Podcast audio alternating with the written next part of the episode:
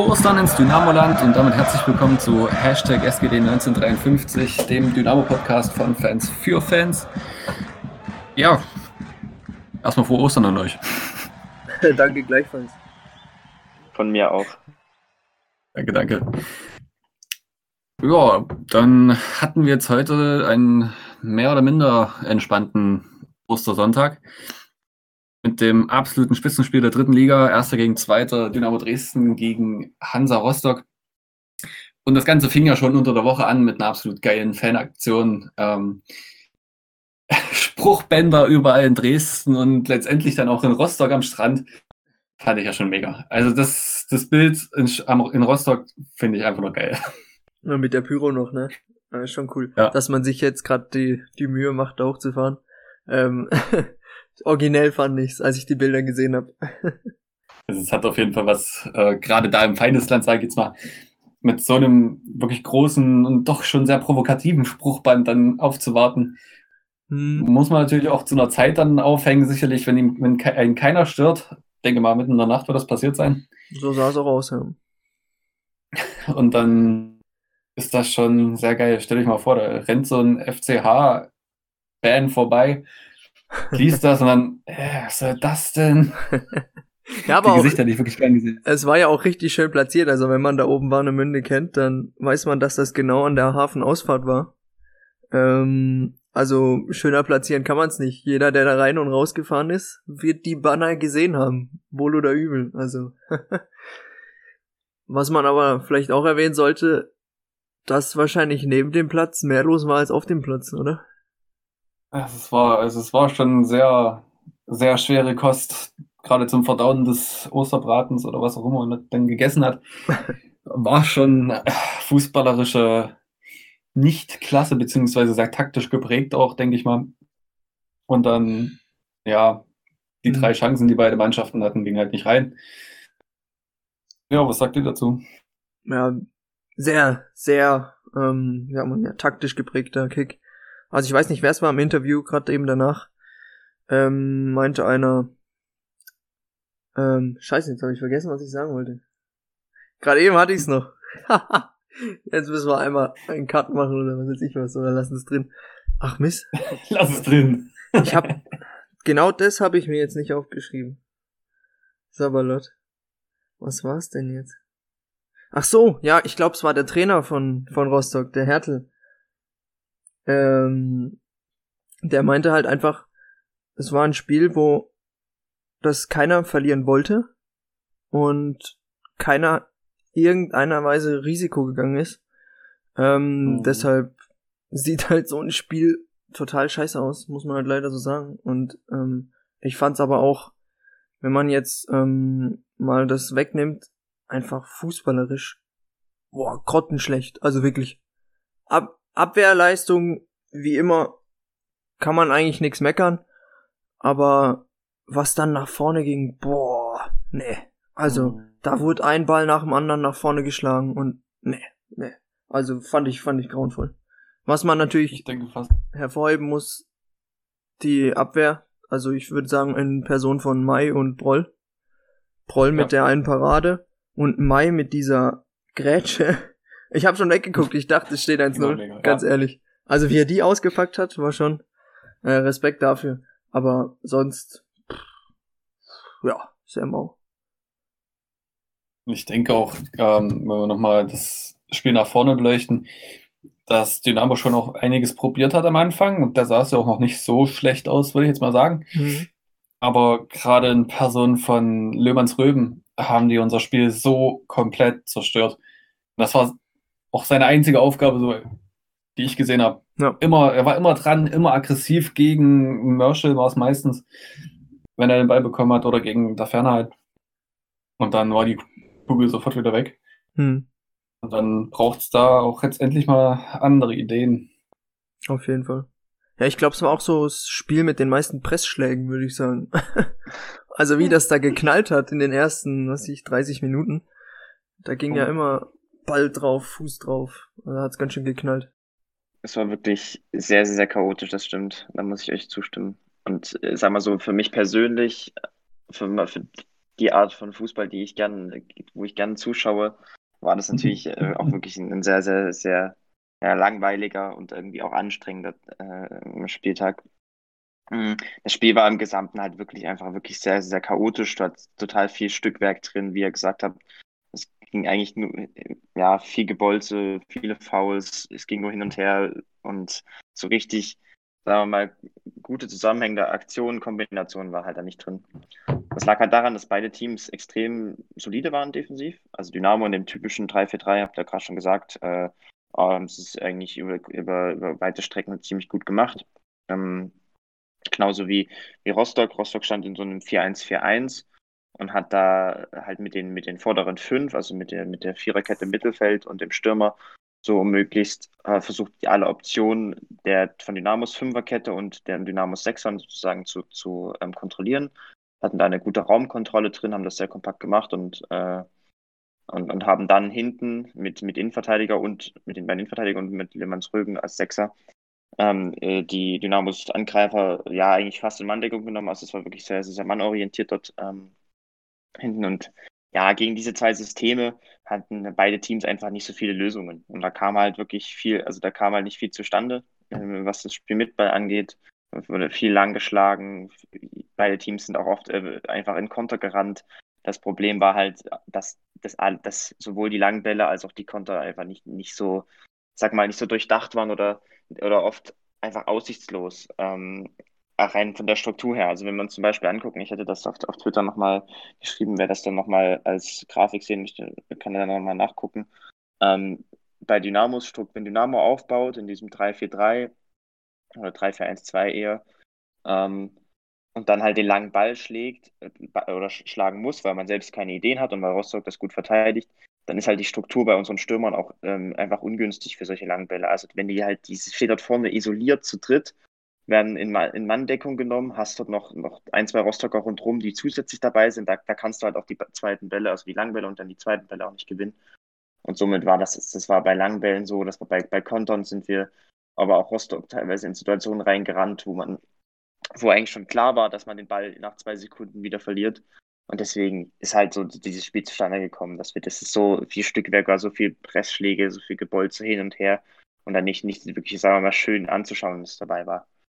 Dann in der, in der Halbzeit 2 hat Dynamo ein bisschen umgestellt, so, so, also im, im Spielaufbau vor allem, im 4 2 3 1, also mehr, also es war wirklich dann so etwas klareres 4 2 3 1, würde ich sagen. Ähm, vorher ist es ja, wie gesagt, dieses 3 4 1 2 und jetzt ist es dann, war es dann so gewesen, dass äh, Elas etwas mehr nach rechts gerückt ist und Königsdorf etwas noch ein Stück offensiver gestanden ähm, ist beim im Aufbau, im Spielaufbau und auch etwas eingerückt ist dass es mehr so ein klareres 4 2 3 1 war, was ich eigentlich ganz cool fand. Ich habe mir dann gedacht, okay, da könnte man schön, da kriegt man vielleicht etwas mehr Präsenz so im, im Sechserraum von Rostock, im, zwischen den Linien, äh, mit den Halbräumen und kommt vielleicht über die Halbräume dort äh, gut weiter nach vorne. Also da habe ich eigentlich Chancen gesehen im Spielaufbau. Aber auch das war dann, also das hat, hat sich dann auch nicht wirklich auf, auf den Platz übertragen. Also da waren dann trotzdem äh, wirklich nur noch, also waren trotzdem viele lange Bälle dabei. Ich habe mir dann gedacht, okay, vielleicht hat ähm, Kautzinski auch das so umgestellt, weil er, weil er eben das Problem mit der Struktur gesehen hat bei den langen Bällen und dann gesagt, okay, ich versuche einfach ein bisschen noch mal einen, einen Spieler mehr vorne hinzuschieben, damit wir dort die zweiten Bälle besser gewinnen können. Ähm, das könnte ich mir vorstellen, aber grundsätzlich war das, hat sich das, das Spiel natürlich durch die Umstellung jetzt nicht so viel geändert. es war wieder immer noch viel lang, äh, viel, viele lange Bälle, wenig, wenig Gefahr dadurch ist jetzt wirklich ganz, ganz wenig Gefahr auf beiden Seiten entstanden. Äh, es wurde halt nur gefährlich durch den Zufall, durch, durch Standards und, und wenn halt der Gegner einen Fehler gemacht hat. Oder also auf beiden Seiten. Ähm, und ja, dann, genau, das, das war so, dass auf, wenn es halt auf beiden Seiten ist, das war nicht nur bei Dynamo, sondern auch bei Rostock, äh, wird das Spiel halt so, so hässlich, sage ich mal. Und wenn Dynamo ein bisschen Glück hat, gewinnt man das vielleicht. Wenn, wenn man aber halt Pech hat, und meinetwegen die Grätsche von Mai nicht, nicht, nicht 100% passt oder da Proll nicht so gut reagiert, dann verlieren wir das auch. Und deswegen muss man halt, finde ich, taktisch sagen, insgesamt war das ja taktisch zu wenig. Und das hat auch nichts mit Einzelspielern zu tun oder nicht mit, mit der Fitness, aber für den Sieg, für die drei Punkte war es halt zu wenig. Gegen, gegen, einen, gegen einen ordentlichen Gegner war das zu wenig. Das ist jetzt nicht dramatisch, weil ich meine, die Tabelle sieht immer noch gut aus und ich, ich bin mir halt auch, wie gesagt, sicher, dass wir aufsteigen. Aber es wurde halt wieder mal deutlich, dass man sich langfristig wirklich verbessern muss. Also ist das einfach wirklich, das ist taktisch für einen Sieg zu wenig. Das, das war jetzt kein, das war kein Übergegner, das, das war, ein ordentlicher Gegner, aber der Gegner hat selbst auch mit, mit Ball nicht so viel ähm, auf den Platz bekommen. Und deswegen muss man einfach als, als Resümee sagen, es ist okay, der, der Punkt, den nimmt man, nimmt man mit. Aber es ist eigentlich taktisch zu wenig. Ja. Was man auch, also wenn wir jetzt gerade mal diese eine wirklich gute Chance, die wir hatten, rausnehmen wollen, langer Ball von Stark, perfekt getimt auf, auf äh, der Ferner. Der spielt den eigentlich auch so rüber, wie er ihn eigentlich auch rüberspielen muss, weil sonst der Verteidiger hinkommt, der da bei Hosina steht. Und dann ist Hosina den einen Schritt zu spät, den er vorher abgestoppt hat, weil er warten muss, was, was der Ferner macht. Und ich habe auf Twitter wieder eingesehen, der da wieder sinnloserweise rumkotzt, dass wir die Chance nicht machen. Er ist wirklich unheimlich schwierig zu nehmen, dieser Ball. Es, er muss noch ein bisschen die Ballrichtung mit aufnehmen, um nicht am Ball vorbeizurennen und den dann im Kopf irgendwie noch aufs Tor zu bringen. Er macht es schon gut. Und ich glaube, bei Magenta haben sie es in der Halbzeit auch wirklich gut analysiert. Es ja. fehlt am Ende ein bis zwei Zentimeter in Körperlänge bei, beim Hosi. Dann dreht er den da ins Eck rein. Hm. Ja, der war wirklich schwierig zu nehmen und ich mach, würde da niemanden, keinem von, also da Ferner oder Hosiner einen Vorwurf machen bei dem Ding, denn wie gesagt, da Ferner muss ihn so spielen. Bin allerdings der Meinung, er kann ihn annehmen und Volley äh, versuchen, draufzuschießen. Vielleicht da der Eigennutz wieder ein bisschen mehr, auch wenn man sicher die sichere Variante dann lieber nimmt. Aber generell beim Christa Ferner lief ja nun nicht wirklich viel heute, fand ich. Naja, aber ich fand beim Hosina noch weniger. also, was mit unserer Offensive, ja. was da los ist, finde ich irgendwie komisch. Ich meine, wie, wie viele Tore haben Sohm, Hosina und ähm, äh, da Ferner zusammen? Also es sind ja, geht ja Richtung 30, oder? 30. Mhm. Äh, mhm. Aber in den letzten zwei Spielen nichts zu sehen. Ich meine, im letzten Spiel war dann, äh, wurde er ausgewechselt, da Ferner. War ja glücklich, dass er jetzt schon spielen konnte. Aber ja, ich weiß nicht, was, was los ist, hängt mega der Wurm drin. Die, die Chance, die du gerade erwähnt hast, das war ja unsere einzige gefährliche Chance, die von Stürmern ausging, von unseren Stürmern ausging. Wir hatten dann noch diesen einen mhm. Schuss vom Yannick Stark. Ja. Aber der war ja auch easy zu halten, aber was, was kam sonst noch? Nix. Naja. Der Kopfball von Elos. stimmt, das ja. Ding ist, das Ding ist, äh, klar, also es, das stimmt absolut.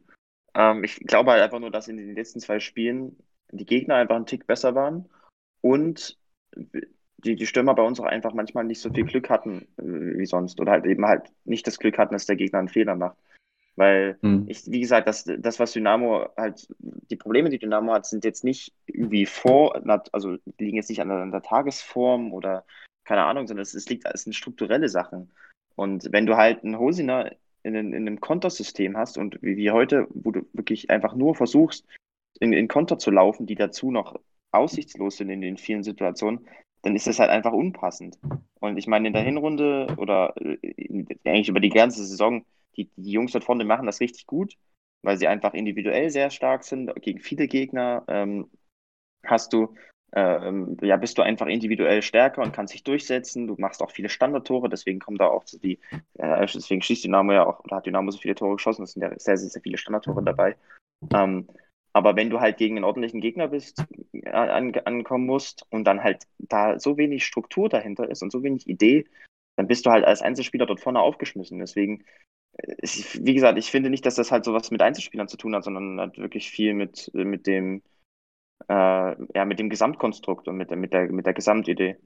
Aber es ist wirklich interessant, was ihr gesagt hattet, ähm, die, die Szene mit, mit Stark und also die Chance von Hosina, die, das war so die, die einzige Situation, die mir individualtaktisch äh, gefallen hat, dieses Spiel, muss ich sagen. Also das war wirklich, das war von Stark sehr gut ausgeführt. Ähm, und äh, da Ferner hat, macht den, den Tiefenlauf, den startet er perfekt und auch Hosina kann da, kann, kann man, habt ihr richtig gesagt, den kann man da keinen Vorwurf machen. Ähm, das, das Ding ist halt, dass das, dass das nur halt, dass das nur eine Situation ist im Spiel. Und ich meine, die kommt da zustande, weil bei Rostock, also weil Dynamo das in dieser Einzelaktion gut macht, von den Einzelspielern her, und weil Rostock einen Fehler macht, also einige Fehler macht zum Beispiel. Äh, Starken muss da eigentlich Druck kriegen, äh, der darf da den langen Ball nicht vorbereiten. Ähm, oder wenn, wenn er nicht Druck kriegt, muss die Abwehrkette fallen. Ähm, und so ist es halt hier so, die Abwehrkette spielt auf, äh, spielt auf Abseits und ähm, der, der, der, der Spieler, der den langen Ball spielt, kriegt keinen Druck. Und das ist halt, das ist eine, eine, eine goldene Regel. Du musst dich für eins entscheiden. Und ja. ähm, Rostock macht halt nichts. Und dadurch ähm, kam da diese Chance auch zustande. Aber wie gesagt, es ist nur eine Chance. Und man, jetzt kann man argumentieren, man, wir müssen diese ein, zwei Chancen machen. Und wenn, wenn du das machst, und dann gewinnst du auch, das, das ist absolut richtig. Ähm, das Ding ist, dass es halt total abhängig ist von, von, von, von Glück und vom Zufall. Also wie, wie das, die Situation ist ein perfekte Beispiel dafür. Du kannst an Pfosten schießen, du kannst einen extrem guten Torwart gegen dich haben, du kannst auch einfach unglücklich agieren. Es, kann, es können zwei Zentimeter fehlen bei Husina jetzt.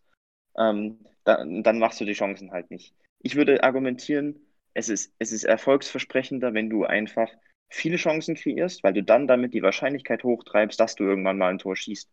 Und, und dich damit halt unabhängig vom Gegner und vom Zufall machst.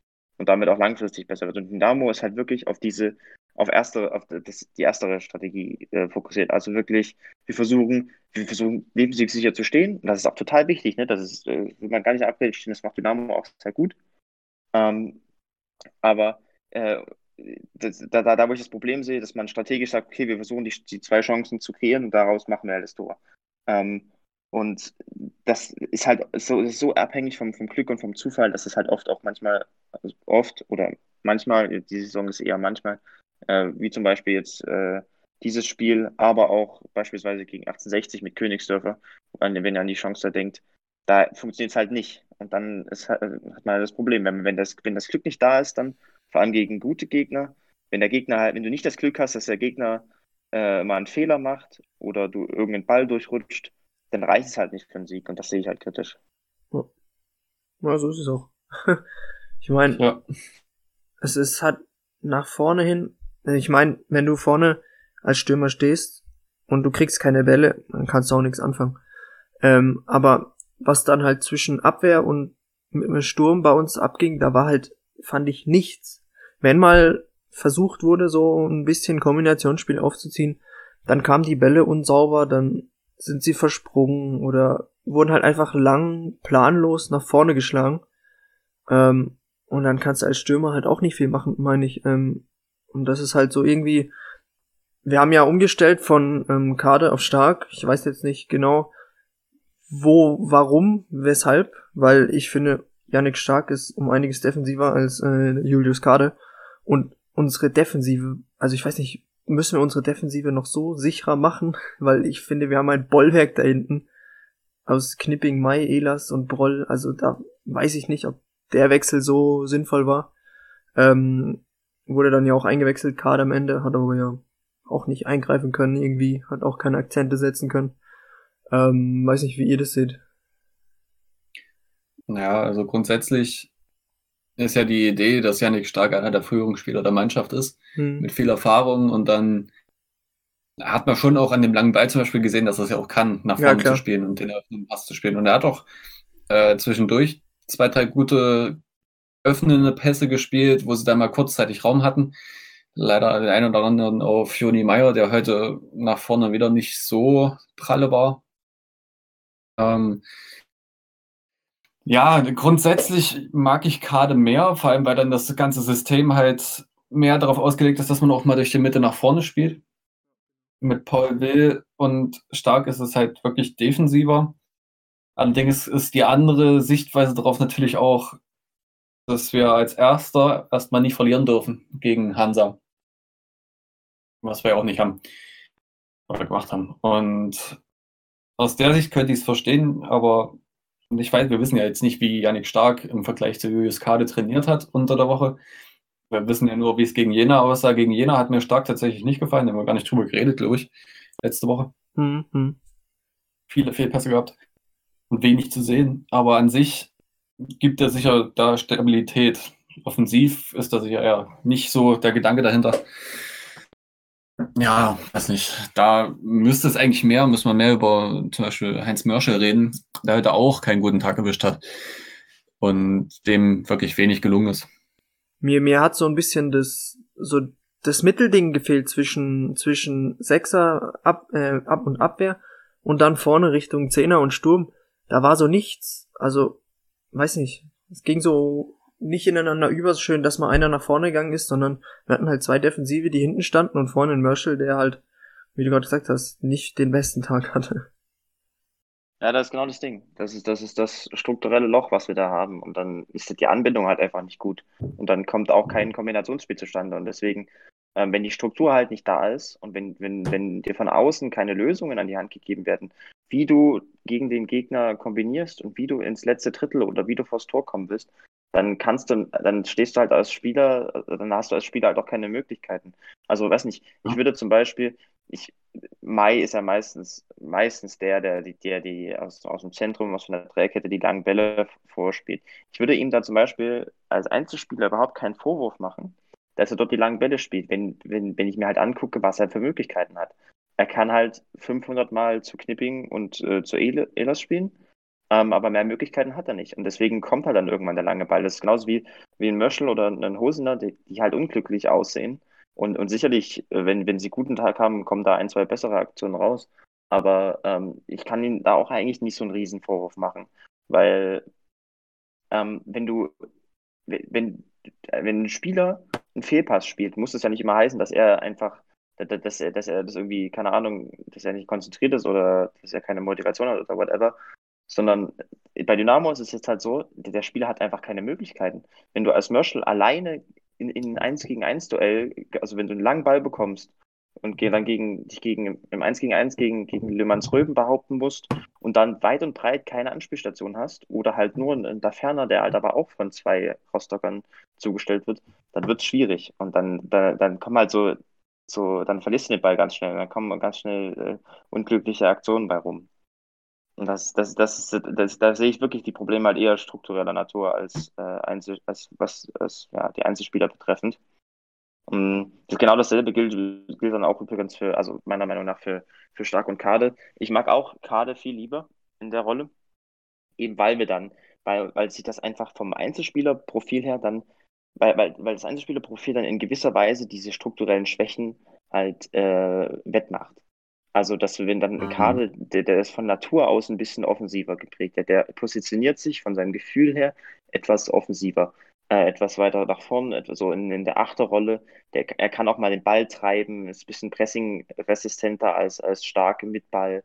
Ähm, er kann auch mal den, ähm, ist, finde ich, auch ein bisschen kreativer und ein bisschen passstärker als, äh, als stark. Und deswegen mag ich ihn in der Rolle mehr. Ähm, bei Stark beziehungsweise wenn du dich halt für stark entscheidest, ist es auch, also kann man das auch nachvollziehen, es ist halt einfach eine, eine, eine Ausrichtungsfrage. Mit stark bist du halt deutlich defensiv orientierter. Ähm, stark ist gut im, im, im, Pressing, im Gegenpressing. Ähm, er kann auch, es ist im Passspiel solide, aber jetzt auch nicht so, finde ich jetzt persönlich jetzt nicht überragend. Ähm, und ich kann mir halt vorstellen, dass Kautinski gesagt hat, okay, wir konzentrieren, also das Pressing ist heute extrem wichtig und das war es ja auch und es hat ja auch gut funktioniert und, und ähm, äh, da hat Stark auch eine gute Rolle gespielt. Ähm, könnt, ihr mir, könnt ihr mir vorstellen, dass er gesagt hat, okay, wir wollen wirklich, das Pressing ist mir wichtiger als das Offensivspiel. Ähm, das Problem ist halt, also deswegen kann ich die Entscheidung sozusagen nachvollziehen, aber das Problem ist halt trotzdem, dass, äh, dass damit diese strategischen Schwächen diese strukturellen Schwächen dann halt noch deutlicher werden, wenn stark drin ist, als wenn äh, Kalle drin ist. Es liegt, glaube ich, auch viel daran, dass wenn stark drin ist, dann steht das Mittelfeld Dynamo von Dynamo. Dann ist da keine äh, Rochade drin. Ähm, Will hat sich in den letzten Spielen immer mal den Ball hinten abgeholt und wenn er nur den Ball wieder zurückgespielt hat, öffnet das ja Räume letztendlich für andere Spieler. Und Janik Stark zum Beispiel habe ich heute gar nicht gesehen, dass er sich da Bälle groß abgeholt hätte. Will bleibt dann natürlich auf seiner halblinken Sechser, Achter Rolle äh, stehen und kann auch nicht wirklich irgendwas machen, äh, sich bewegen, was auch immer. Und sicher hat das auch viel mit der mannorientierenden Deckung von Hansa zu tun gehabt und dem krassen Pressing, was sie da im Mittelfeld abgezogen haben. Also es war ja immer irre dicht, wenn sie da mal versucht haben zu spielen. Ja, Aber ja, das ist halt das, was ich bei Stark schon die ganze Saison so denke. Er ist halt wirklich der reine defensive Spieler. Und da ist nicht viel mit, wir rotieren das ganze Spiel durch. Wahrscheinlich schafft das auch krafttechnisch nicht, tippe ich mal. Was jetzt an sich auch nicht schlimm ist, aber dann muss man halt andere Lösungen finden und die hatten wir heute nicht. Ja, vor allem, du hast ja vorhin was gemeint von, von Führungsspieler. Janik Stark ist halt so einer. Aber gerade noch ein weiterer Führungsspieler. Ich meine, wir haben Knipping, wir haben Mai. Wie viele Führungsspieler braucht man denn? Also weiß auch nicht, ob das das Argument da noch so zieht. Ähm, daher fände ich es eigentlich auch, also so wie ihr jetzt auch argumentiert habt, äh, stark und ähm, äh, nicht stark, äh, Kade und Will einfach als die die bessere Option und fände es auch cool, wenn wir das jetzt wieder gegen gegen ähm, Unterhaching, Unterhaching wieder so umsetzen könnten, weil ich einfach fand, dass da viel mehr Kreativität äh, unterwegs ist. Und wie du auch gesagt hast, dieses Stehende, das hat man, glaube ich, heute gesehen. Es war null Bewegung. Also wenn da mal ein Konter kam, dann ging's so, so schleppend, fand ich. Und gerade äh, die Seite vom Joni Meier, der heute, finde ich, wieder mal keine gute Leistung äh, gezeigt hat. Ähm, ja, ging alles so schleppend. Und gerade wenn man dann zwei Junge hat, die eventuell ausdauertechnisch und halt ähm, Kade kreativer ist, finde ich, als, als ein Stark. Ähm, was jetzt offensiv, äh, was die Offensive betrifft, da könnte es, glaube ich, bisschen besser vorangehen. Aber ihr habt ja auch gerade eben angesprochen, äh, Joni Meyer. Ähm, also ich weiß nicht, irgendwie gefällt er mir, gefällt er mir nicht mehr so gut wie am Anfang der Saison.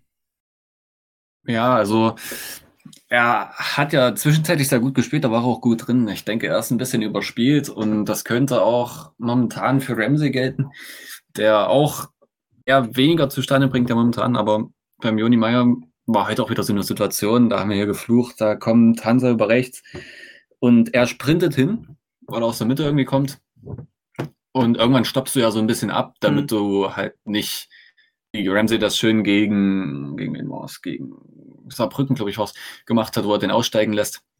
Äh, machst du halt nicht. Du guckst halt, dass du reagieren kannst. Und wenn du aber im Sprint bist, kannst du nicht reagieren. Und folgerichtig lässt der Leonie Meyer dann stehen da auf rechts.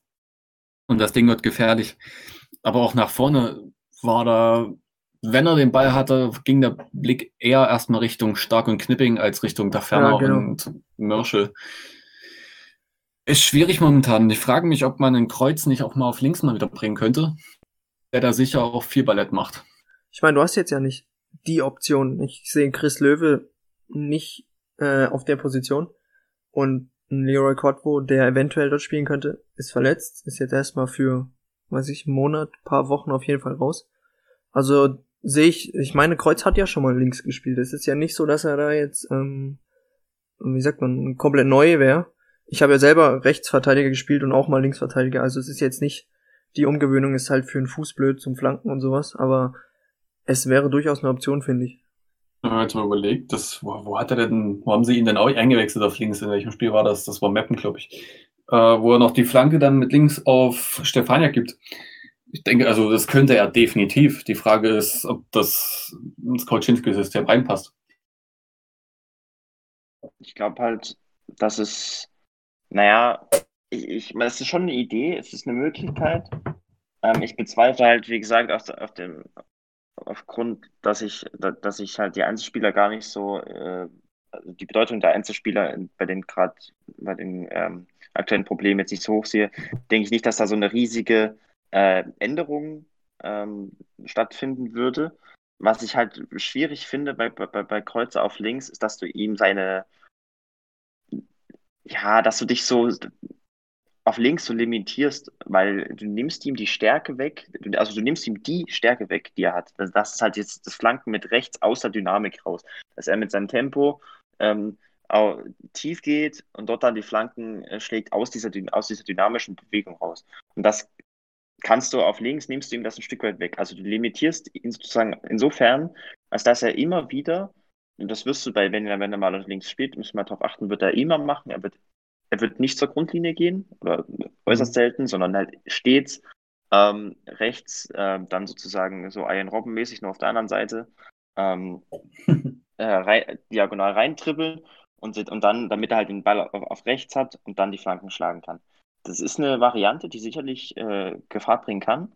Es ist halt aber sehr, naja, ausrechenbar zumindest, was, was ihn auf, auf der Position an, angeht. Also wenn der, der Rechtsverteidiger, der sich dann auf das Spiel vorbereiten muss, der, der wird 100 Prozent, wird er sich in der Spielvorbereitung ähm, denken, okay, ich weiß, Kreuzer wird fast immer in die, in die Mitte ziehen. Da, da, kann ich, äh, da, ich muss gar, gar nicht so viel Sorgen machen, dass er, dass er mich auf Außen überläuft. Und ich finde, da limitierst du ihn halt ein bisschen. Trotzdem wäre es sicherlich eine Idee. Ähm, aber wie gesagt, ich, ich glaube nicht, dass, dass sich da so extrem viel ändern würde. Ähm, wichtiger wäre halt, dass man wirklich mal, also ja, wie ich schon tausendmal gesagt habe, dass man sich im, im, im Spielaufbau, im, im, im Ballbesitz halt einfach ähm, insofern verbessert, als dass man mehrere funktionierende und erfolgsversprechende Ideen hat. Ähm, ein langer Ball hm. ist grundsätzlich, vielleicht kann man da nochmal den Exkurs ein bisschen wagen, ein langer Ball ist grundsätzlich auch eine total ordentliche Variante. Das machen ja auch sehr, sehr, sehr viele Trainer und ähm, das funktioniert auch ähm, in vielen Bereichen ganz gut. Also wenn ich mir zum Beispiel Burnley in, in England angucke, die, die spielen die meisten äh, langen Bälle wahrscheinlich in der Liga. Die sind auch seit Jahren dort, zumindest in, in ihrem, für ihren Anspruch äh, im, Mittelfeld der, der, Premier League sehr erfolgreich. Ähm, das, das, statistisch ist es aber so, dass die Wahrscheinlichkeit einfach geringer ist, dass, dass, du, dass der Ball ankommt und dass du mit dem Ball dann was machen kannst. Ähm, wenn du wenn du sinnvolle Ideen hast, mit einem flachen Aufbau, mit Kombinationsspiel ins letzte Drittel zu kommen, ist es einfach wahrscheinlicher, dass du das auch schaffst. Und dass du, es ist wahrscheinlicher, dass du damit ähm, Torchancen kreierst. Ähm, und ich finde, du musst da einfach mehrere Möglichkeiten haben. Du musst mehrere Lösungen haben, damit du dich eben von, von, vom Gegner unabhängig machst und damit du dann äh, in, auf verschiedene Art und Weise, mit verschiedenen Art und Weisen Gefahr erzeugen kannst. Und bei Dynamo hast du halt nur diese eine Variante. Und wir hatten zwischendurch mal gegen einige Gegner hatten wir noch die Variante, wo wir in den Halbraum reinspielen, äh, diese, diese wirklich vertikalen Pässe in den Halbraum auf der Ferne und wer auch immer dann rechts gespielt hat, Königsdörfer oder Sohm oder was auch immer. Ähm, aber gerade heute zum Beispiel hast du wieder gesehen, dass da halt keine Lösungen vorhanden waren. Und das ist halt was, was du wirklich, was, was, was du in, in der Spielvorbereitung halt irgendwie besprechen musst. Also du musst sagen, okay, über die und die äh, Strategie, über die und die taktischen Mittel versuchen wir äh, in, die in die höheren Zonen zu kommen. Und ich meine, heute hat man dann, was ich cool fand, also am Anfang war es halt wirklich so, du hattest diese Dreierkette, dann hast du die Außenverteidiger und die zwei Sechse und die waren halt alle kontrolliert durch die fünf Angreifer von Rostock und da kam nichts und du musstest den langen Ball spielen und du hast ihn jedes Mal wieder verloren und dann bist du in den Konter gerannt und verlierst ihn wieder und damit erzeugst du halt keine Gefahr. Äh, was ich halt, was ich cool fand, dass man, also auf den ersten Halbzeit war es wirklich so, dass du damit halt keine Gefahr erzeugst mit dem, mit dem, mit der Struktur, die wir hatten. Was ich cool fand, ist, dass wir dann die, die auf das 4 zu 3 1 umgestellt haben, weil sozusagen, vorher ist es so, du hast diese sieben Spieler, die von Rostocks fünf Angreifern kontrolliert werden und du nicht durchkommst. Ähm, und von diesen sieben Spielern nimmst du einen weg und schiebst ihn sozusagen in den Sechserraum von, von Hansa. Ähm, und hast du sozusagen etwas mehr Präsenz. Du kannst vielleicht eine Überzahl kreieren, äh, kannst du vielleicht Kombinationen starten, kommst vielleicht besser in die Halbräume. Deswegen fand ich jetzt in der Theorie eigentlich eine coole Idee, eine gute Umstellung. Ähm, dafür musst du halt aber auch wirklich den Willen haben, die Kombination zu starten. Und das war halt da gar nicht. Also das war ja, das war trotz dieser Stru verbesserten Struktur, kam immer noch wieder die langen Bälle und äh, immer wieder ähm, wirklich hat man versucht, äh, Hosina anzuspielen, da ferner hoch oder in die Tiefe. Und ja, damit war es dann halt, das war halt dann die, da, damit ist sozusagen diese strukturellen Vorteile, die sind ein bisschen verpufft dadurch. Und das, ja, wie gesagt, es war halt, es ist halt sehr einseitig. Es ist, du hast eine Idee und die Idee ist halt von Natur aus schon relativ unwahrscheinlich. Und auf der anderen Seite funktioniert die äh, halt gegen gute Gegner oft nicht. Wenn da halt, wenn du nicht, wenn nicht das Glück hast, dass der Gegner mal einen Fehler macht oder so. Und das finde ich halt, da, finde ich, muss man wirklich dran arbeiten, dass man einfach mehrere Ideen äh, hat, im Koffer hat, die du dann auf dem Spielfeld als Spieler ähm, benutzen kannst. Ja, gerade wenn du, ich meine, die Gegner, die sind ja auch nicht dumm. Die gucken ja auch die, die Spiele an von uns äh, im Vorhinein. Und wenn die da, es ist ja leicht erkennbar, dass bei uns es dann relativ planlos wirkt oder wenn wir einen Plan haben, dass der relativ ähnlich aussieht und dass sich ein Team dann auf sowas einstellt, ist halt irgendwie äh, nicht verwunderlich, würde ich sagen. Und das dann gegen Ende der Saison immer mehr Teams mit, ich sag mal, besseren Plänen auftauchen gegen uns. Ja, ist halt wahrscheinlich. ja, auf jeden Fall. Aber um jetzt vielleicht mal vom Spiel ein bisschen wegzukommen, weil es ja doch ähm, schon recht trist war. An sich ist der Spieltag gar nicht so schlecht gelaufen für uns. Denn unsere Freunde äh, von der Elbe, die Magis haben Ingolstadt ein 2 zu 0 reingedrückt. Hilft natürlich den Magis, aber hilft auch Rostock und uns. Leider konnten wir es jetzt nicht so nutzen, wie man sich das vorgestellt hat. Aber an sich schon gut, dass Ingolstadt da auch Punkte hat liegen lassen. So sind wir weiter Tabellenerster. Und immer noch im Hinterkopf das Spiel Ingolstadt gegen Rostock, die auch noch gegeneinander spielen müssen. Ähm, ich sag mal so, Baris Artig ist immer noch ein Dresdner, ne? ja. MVP also, von uns dieses Wochenende. Also der blüht ja gerade auf ähm, bei Magdeburg. Schon ein bisschen verrückt. Hm. Komplette Hinrunde keinen Vertrag gehabt und jetzt äh, im Winter von Magdeburg geholt und dann zack, äh, jetzt stehen sie wieder über am Strich. Würde man auch sagen, dank ihm. Man haben einen guten Trainer. Ähm, aber wenn wir uns im Allgemeinen die, die Liga angucken, finde ich es irgendwie extrem spannend. 1860 mit dem Sieg gegen uns jetzt, ich würde sagen, die sind noch nicht raus aus dem, aus dem, ähm, aus dem Aufstiegsrennen. Haben wir jetzt sechs Punkte auf Ingolstadt. Ganz, nee. Und gerade wenn wir gucken, Rostock spielt ja gegen Ingolstadt, wie du gesagt hast. Also ja, wird, wird interessant, würde ich sagen, ähm, was da noch geht. Ich glaube, ich habe ja gesagt, wenn wir nach dem Rostock-Spiel oben stehen, sind wir aufgestiegen. naja, da, wenn du das, wenn das durch sich durchzieht, dann Chapeau. also aktuell sieht's ja so aus, aber ähm, ich meine, dass die Liga so eng ist da oben oder auch unten. Also wusste ich jetzt nicht, dass vor allem welche Teams da mitspielen zum Teil. Also, dass Rostock die Saison so gut da oben mitspielt, hätte ich jetzt nicht gedacht. Aber genauso umgekehrt.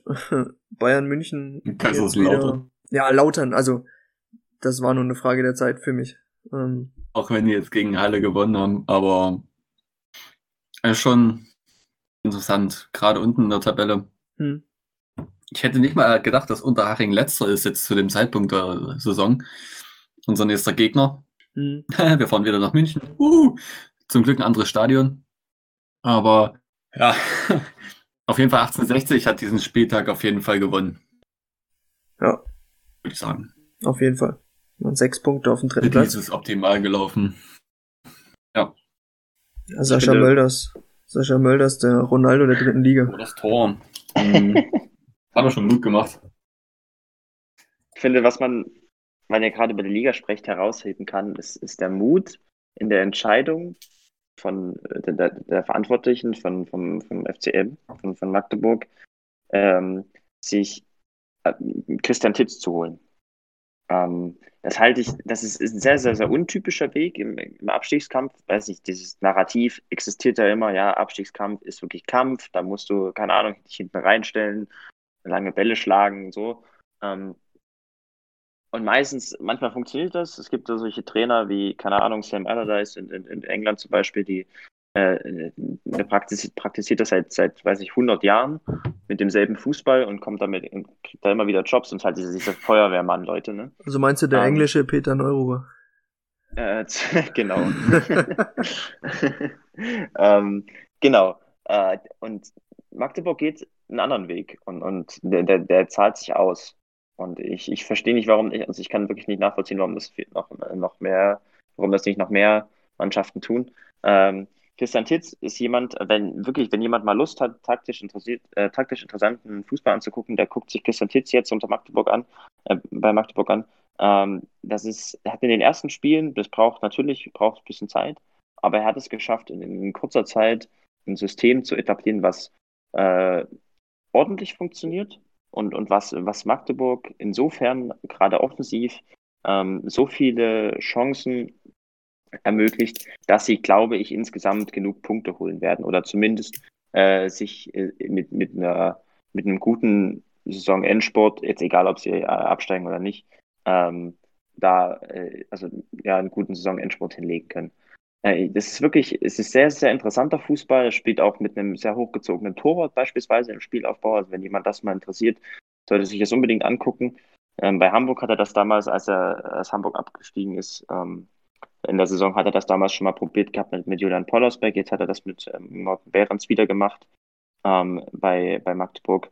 Und äh, da passt auch ein Artig, der da entweder in, in dieser ja, Halbraum-Zehner-Rolle oder als falsche Neun passt da perfekt rein. Ist wirklich interessant. Ähm, ich finde es, wie gesagt, ich finde es wirklich bemerkenswert, dass, dass Magdeburg sich äh, für so einen Trainer entscheidet in so einer Situation.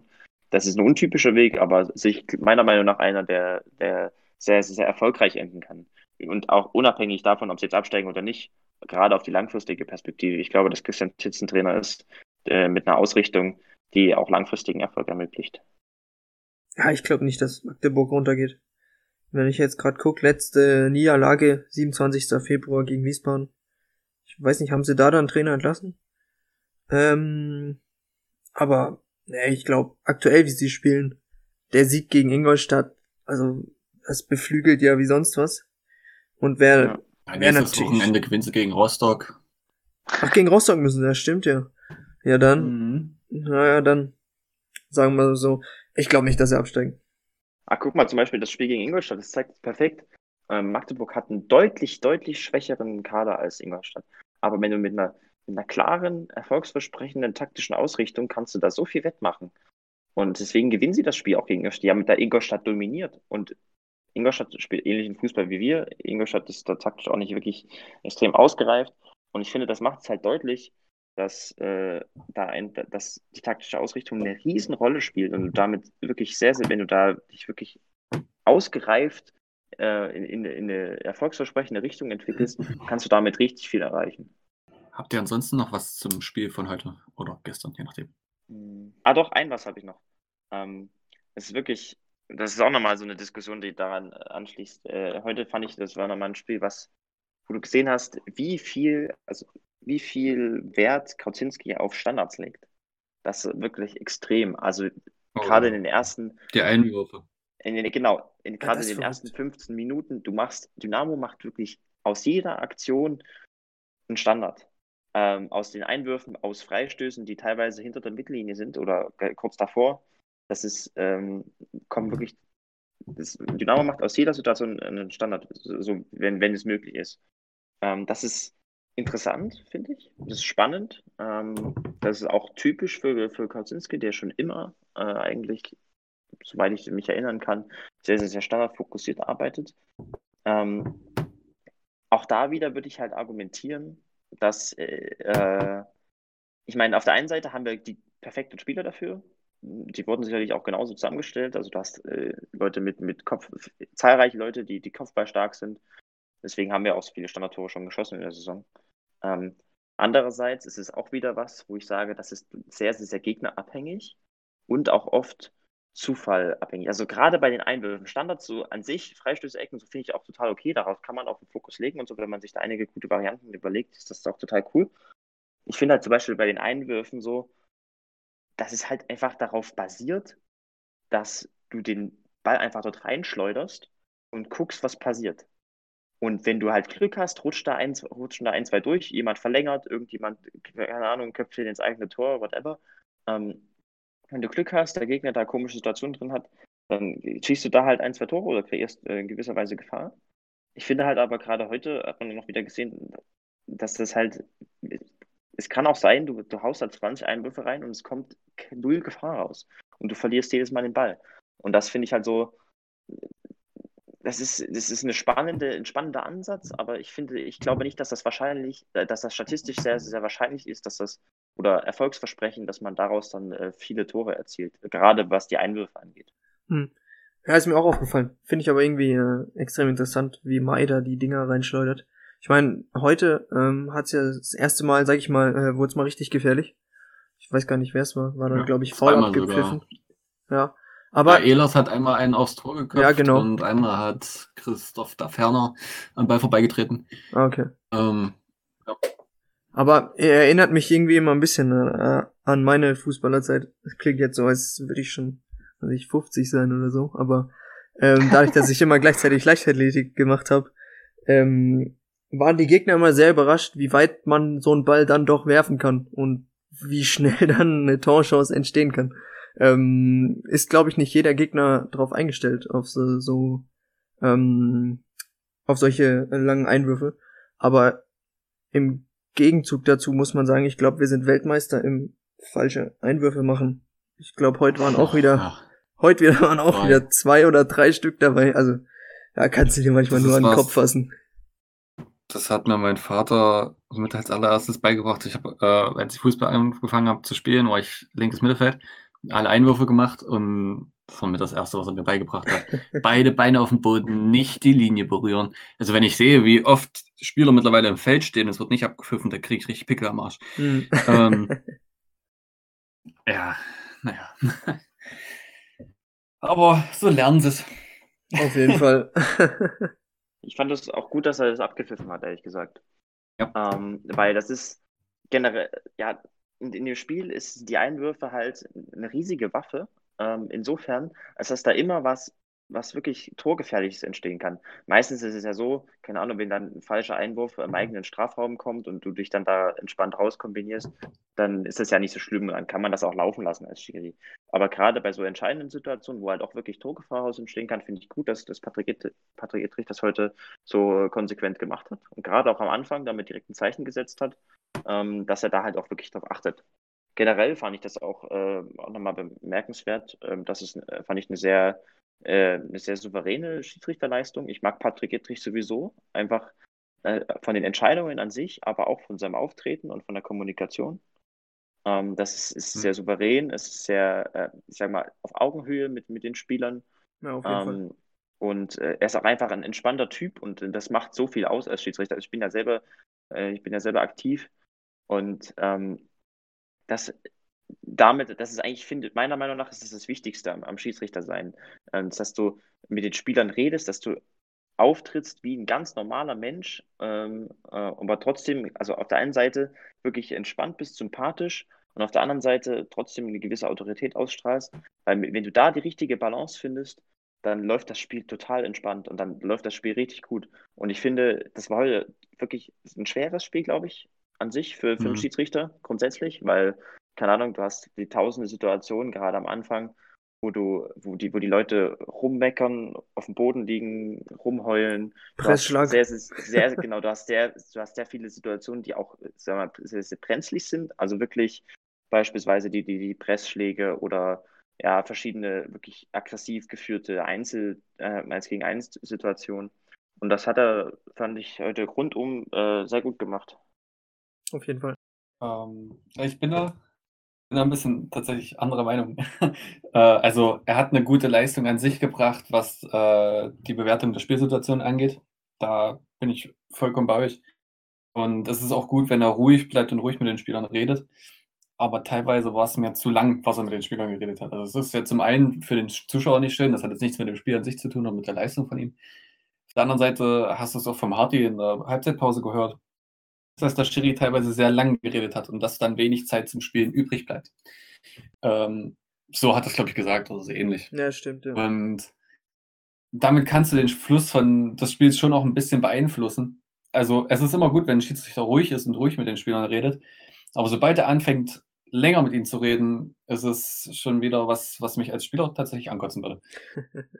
Ja, gut, das verstehe ich. Ja. Aber an sich hat er eine gute Leistung gebracht, das ist richtig. Gut, dann war unter der Woche ja noch eine kleine Kinderpressekonferenz mit Kevin Broll und Eugen Stefaniak, richtig? Exakt. Und der kleinen Mimi. Genau. Also, wo sie die ausgegraben haben, also wo sie die haben, Chapeau. So ein, so ein goldiges Interview von der. Also, äh, wie sie da immer ihre Zettel abgelesen hat, wie sie die, den beiden auch mal eine mitgegeben hat, so jetzt bist du dran, jetzt bist du dran. Wir machen das nach meinen Regeln so ein bisschen. Fand ich echt cool, fand ich echt niedlich. Ist ja auch mega gut angekommen in den sozialen Medien. Ähm, auf YouTube und auf, auf Twitter und wo auch immer. Die Kommentare darunter waren ja durchweg positiv. Also kann man durchaus so beibehalten, diese Kinder-PK. War so niedlich, äh, es anzugucken, hat immer Spaß gemacht, wurde nicht langweilig.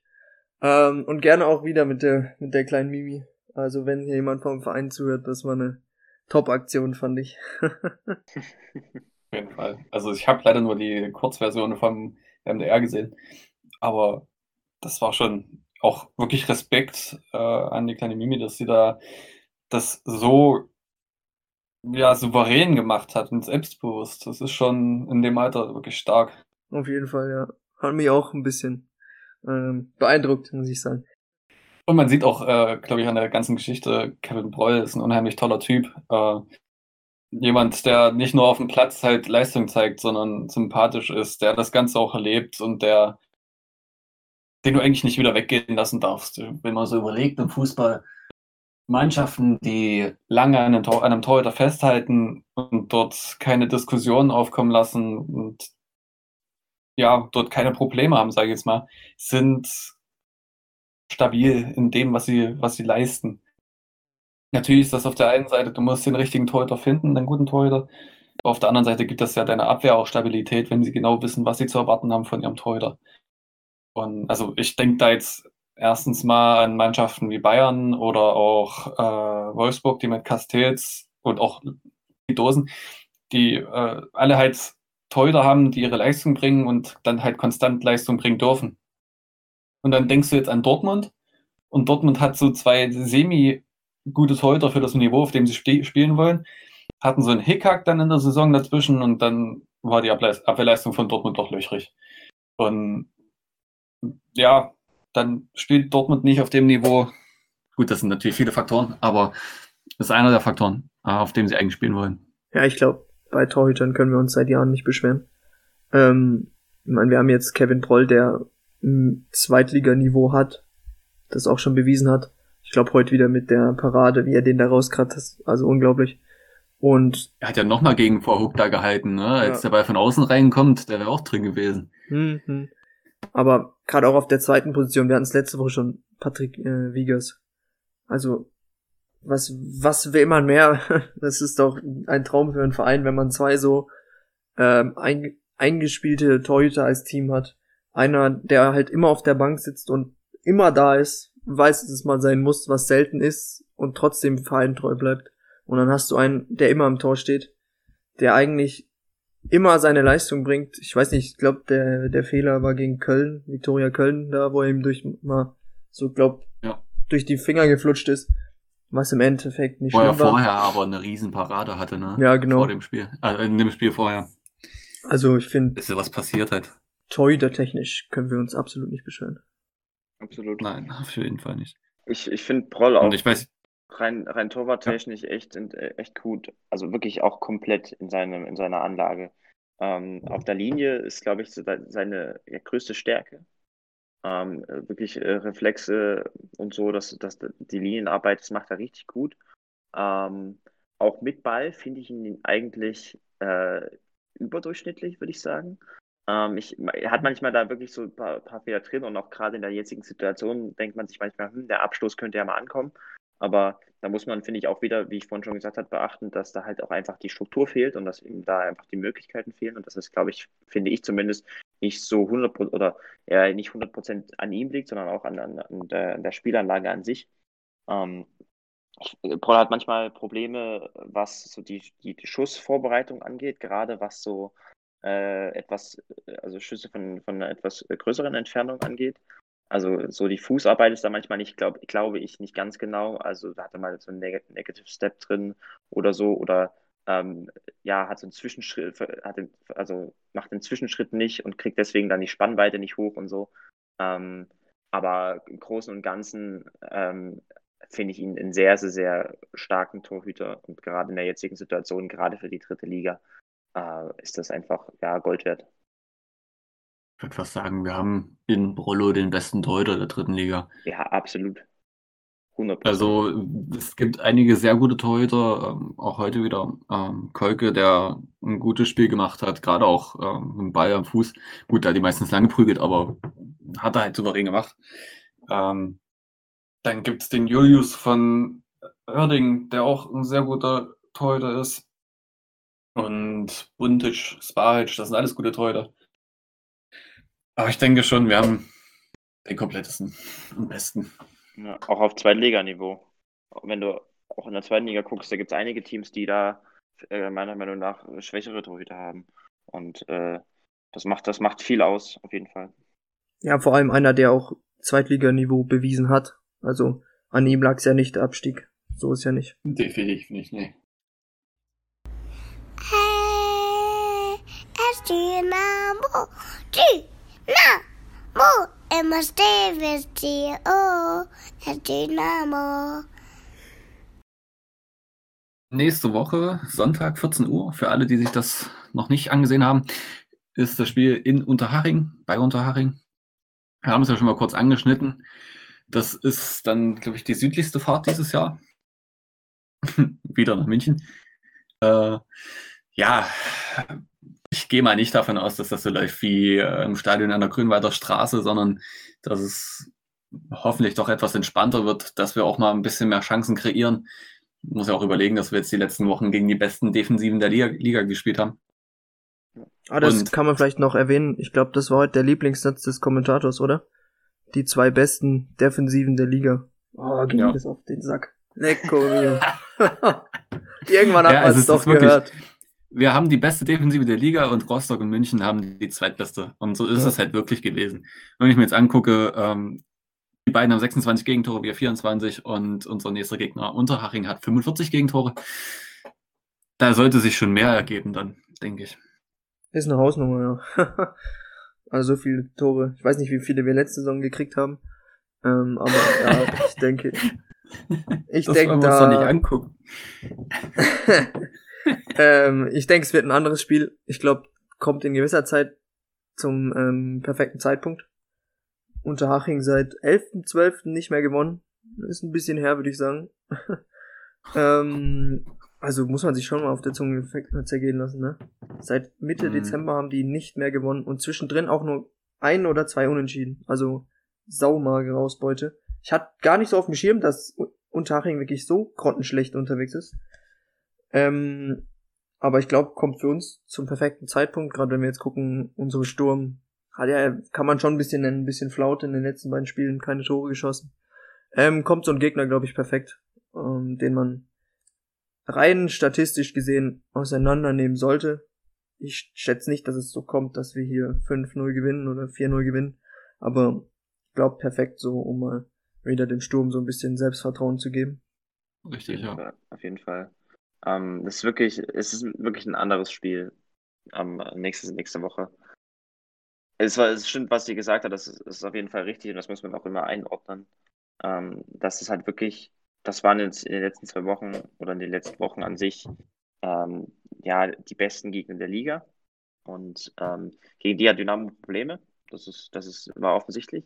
Äh, aber gegen, gerade gegen Teams, die etwas weiter unten stehen, die taktisch auch nicht so ausgereift sind, wie Unterhaching beispielsweise, ähm, da hat Dynamo einige Chancen. Einerseits aufgrund der hohen individuellen Qualität, Andererseits, ähm, ja, weil wir gegen solche Teams haben wir, haben wir es auch geschafft, äh, mit Balllösungen zu finden. Und da wurden sozusagen die Probleme, die wir gegen gute Gegner haben, die wurden da nicht so offensichtlich. Ähm, wie zum Beispiel gegen Meppen oder so, da haben wir es ja auch geschafft, äh, über ein ordentliches Ballbesitzspiel ähm, einige Chancen zu kreieren. Und das erwarte ich auch am Wochenende. Ähm, ich glaube, 18, äh, 1860 sage ich schon, ja. Äh, das, das Unterhaching äh, ja, taktisch komplett also in allen Spielphasen deutlich unterlegen ist. Plus die Einzelspieler, die sind auch uns deutlich unterlegen. Äh, und Haching halt wirklich, ich, wenn ich mich richtig an das Hinspiel erinnere, waren, sind sie auch sehr einseitig, was das Spiel mit Ball angeht. Also viel lange Bälle auf, auf Hasenhüttel sind auch sehr, sehr körperlich fokussiert.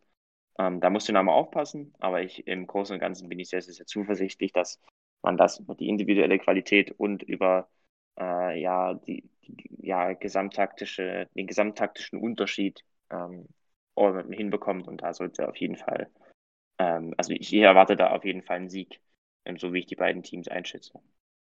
Also ich lege mich mal fest, ich glaube, die Null steht.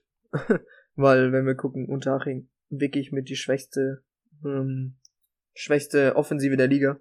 Und wie wir heute so schön mitbekommen haben, Dynamo die beste Defensive der Liga. Also ich glaube, hinten, hinten wird nichts anbrennen. Also da lege ich mich fest, dass das ein zu Null Spiel auf jeden Fall wird. Ist die Frage, was wir offensiv zustande bringen. Ähm, wird auch, glaube ich, interessant, wie wir dann wieder aufstellen. Ich glaube, es bleibt, wird so bleiben. Ähm, ich glaube nicht, dass sich da eine Aufstellung viel ändern wird. Aber, ah, wir haben, wir haben Sperren, kann das sein? Gelbsperren. Wir haben keine Sperren. zwar heute ähm, die, also Knipping hat seine Achte gesehen und wer war das noch? Stark hat seine Sechste gesehen. Ähm, wenn ich mir jetzt unter Haching so angucke, äh, wir, wir haben bei Mappen 4-0 gewonnen, oder? Ja.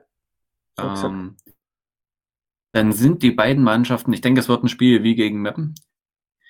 Denn Meppen hat 32 Tore geschossen und Daching hat 32 Tore geschossen und Meppen hat 48 Gegentore und, Daching 45. Das ist schon sehr ähnlich. Plus 12 Und auch Punkte Unterschied. vom Sp- ja, genau. Das ist halt, Meppen hat vier Siege mehr. Und Unterhaching ist sein letzter und Meppen ist 14. Ähm, ich denke aber schon, dass das ähnlich wird, auch von der Spielanlage, die beide Teams haben. Also quasi nicht vorhanden. Äh, denke ich schon, dass wir da über die individuelle, Qualität nach vorne kommen. Ich denke nicht, dass es so ein hoher Sieg wird wie gegen Meppen. Aber wenn wir jetzt mal mit einem Auge aufs Tippspiel gucken, denke ich, dass das 2-0 für uns ausgeht. Ich sag auch, ich sag mal, naja, gut, ich sage 1-0. Ich gehe auch auf ein 2-0. Also ich habe ja gerade eben gesagt, die 0 wird stehen. Ich glaube, da sind wir uns alle einig, äh, dass da hinten rum nichts gehen wird. Also ich sag auch 2-0. Tippspiel hat sich ja eh null verändert. Hat sich. Ja, also die letzten zwei Spiele hat keiner irgendwie richtig getippt. Waren ja auch ähm, ja, dementsprechend ist Nick weiter in Führung mit zwei Punkten vor uns beiden, Lukas. Oh. In unserer Kategorie Gast schön. Wir haben bis jetzt einen Gast ähm, und der hat auch noch daneben getippt. Also unsere Gäste stehen noch bei null Punkten. also sind wir nicht die schlechtesten. ja. Haben wir Oerding echt vor Halle noch? Scheint so. Hm, scheint so, steht so hier am Tippspiel. Muss ja so sein. Spieltag? Also ja, Sp- Spielplan. Nächste, nächsten Sonntag gegen Uerding. Äh, Uerding. Im Unterhaching. Da, Meine Oerding, äh, mal gucken. ne? Ja, Uerding. Tatsächlich, ja, tatsächlich.